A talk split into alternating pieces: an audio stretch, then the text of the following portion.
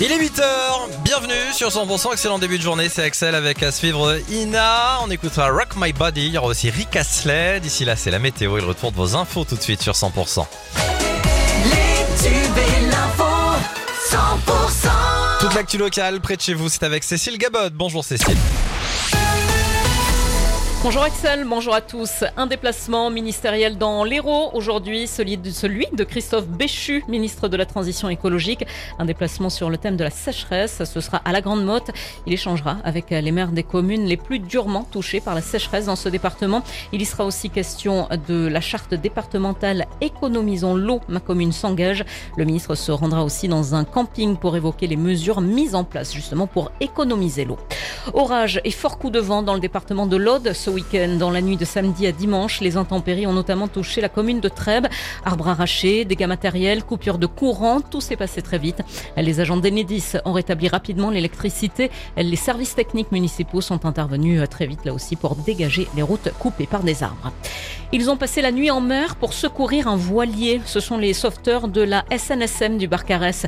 Ils ont reçu un appel en détresse samedi soir vers 22h pour un voilier victime d'une avarie du moteur. Les deux occupants du bateau, navigateur aguerri, revenaient d'une traversée de la Méditerranée.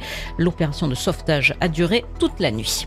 Les gens du voyage qui s'étaient installés illégalement sur le site de l'enclos à Cazouls-les-Béziers ont quitté les lieux hier, une semaine après l'arrivée de 350 caravanes et quelques 1200 personnes. Le maire n'a fait que constater les dégâts. Les caravanes devaient prendre la direction de Perpignan. L'incompréhension, c'est le sentiment qui domine aujourd'hui pour une grande partie de la filière viticole du Languedoc-Roussillon. En effet, le 18 juillet dernier, le ministère de l'Agriculture a réaffirmé sa volonté de supprimer la mention Sud de France des étiquettes de bouteilles de vin.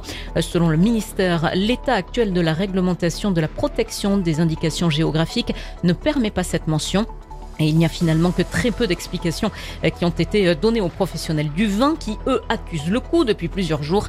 Écoutez Jean-Michel Sagnier, il est président de la Fédération des IGP de l'Hérault. Beaucoup de regrets. Cette marque, nous l'utilisons depuis 16 ans. C'est Georges Fraîche à l'époque qui l'avait euh, mise en avant par la région. C'est la seule marque qu'on ait aujourd'hui à l'export. Alors même si on nous dit vous pouvez conserver Sud de France comme bannière, nous n'aurons pas le droit de marquer sur l'étiquette. Donc euh, franchement, je vois pas en quoi cela consiste. Alors on nous dit que c'est l'Europe, hein. c'est les règles européennes. Le ministère, bon, nous, surtout nous a pas donné de réponse. Si ce n'est euh, un couperait en nous disant voilà en 2025 vous ne pourrez plus employer la marque Sud de France. Et pour Jean-Michel Lassagnier, la disparition programmée de la mention Sud de France va causer la perte de repères des consommateurs et donc avoir de graves conséquences économiques à l'export. L'étiquetage devra être dans la conformité à partir des bouteilles de la récolte 2025. attention, bien sûr, l'alcool, c'est à consommer avec modération. Les Dragons catalans confirment leur première place en rugby à 13 en Super League. Ils se sont imposés face à Salford 42 à 0. C'était samedi. Ils ont marqué 7 essais sans en concéder un seul. Et puis, quatre licenciés de l'association sportive carcassonnaise cyclistes se sont qualifiés pour participer au championnat du monde de cyclisme à Glasgow en Écosse. Ce sera du 5 au 13 août prochain. On passe au reste de l'actualité. Les pays d'Afrique d'Afrique de l'Ouest ont fixé un ultimatum d'une semaine à la junte putschiste au Niger, affirmant ne pas exclure un recours à la force et à ordonner un blocus économique. Le président français Emmanuel Macron a lui menacé de répliquer de manière immédiate et intraitable à toute attaque contre les ressortissants de la France et ses intérêts au Niger, où des milliers de manifestants favorables au putsch militaire ont ciblé son ambassade à Niamey. Le papa n'a pas survécu. Avec sa fillette, il avait été gravement blessé dans un accident sur une structure gonflable à Saint-Maximin-la-Sainte-Baume dans le Var. En raison d'un vent violent ce week-end, une structure gonflable s'était envolée.